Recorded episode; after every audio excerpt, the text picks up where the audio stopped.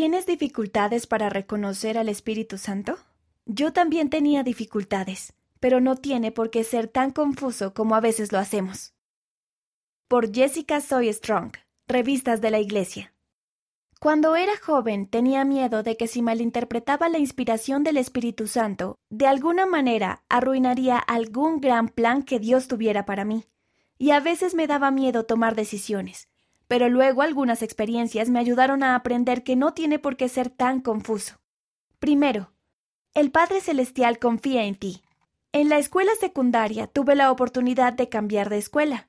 Realmente quería cambiar de escuela, pero no estaba segura de si el Padre Celestial quería que lo hiciera. Al no recibir una confirmación clara, empecé a pensarlo demasiado. Un día abrí un dulce de chocolate y el interior del envoltorio tenía escrito Estás exactamente donde debes estar. ¿Era esa mi respuesta? ¿Me estaba hablando el Padre Celestial por medio de un envoltorio de chocolate? Yo no creía que fuera así. Como seguía sin recibir una respuesta clara, finalmente hice lo que pensaba que era la mejor elección.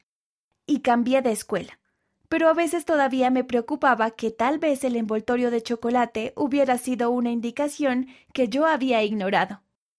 Un día, mientras le contaba mis preocupaciones a un amigo, sentí paz. Esa paz fue mi respuesta. Pero solo llegó después de haber tomado una decisión y haber actuado en consecuencia. El Padre Celestial confía en ti cuando te esfuerzas por guardar sus mandamientos y seguir a Jesucristo.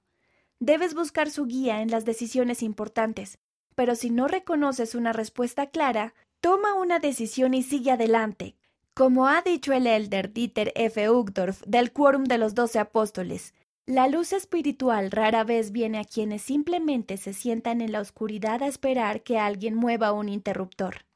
Se requiere un acto de fe para abrir los ojos a la luz de Cristo. Segundo, se te está guiando.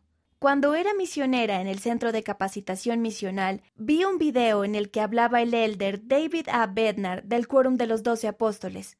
Relataba cómo, cuando era misionero en Alemania, ayudó al presidente Boyd K. Packer, en ese entonces miembro del Quórum de los Doce Apóstoles, mientras estaba allí de visita.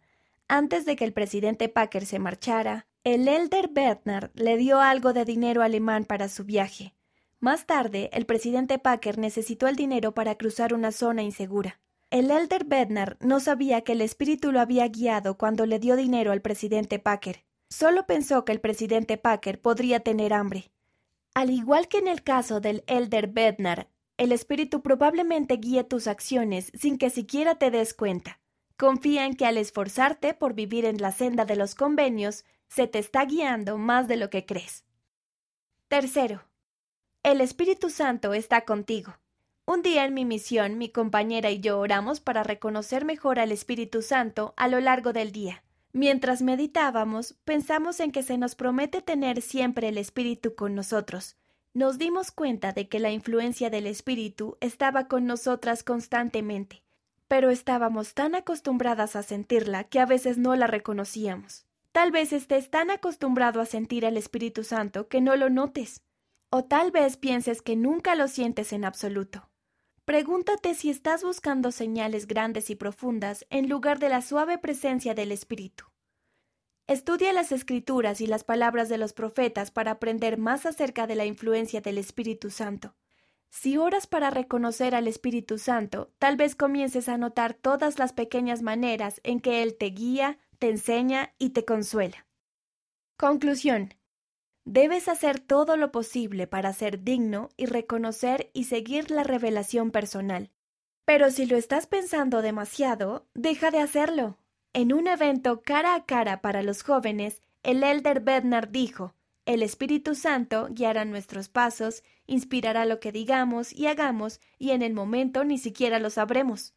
Cuando tomes decisiones debes saber que el Señor confía en ti y te está ayudando. A medida que te esfuerces por guardar tus convenios, serás guiado por una senda que con el tiempo te llevará de regreso a tu Padre Celestial.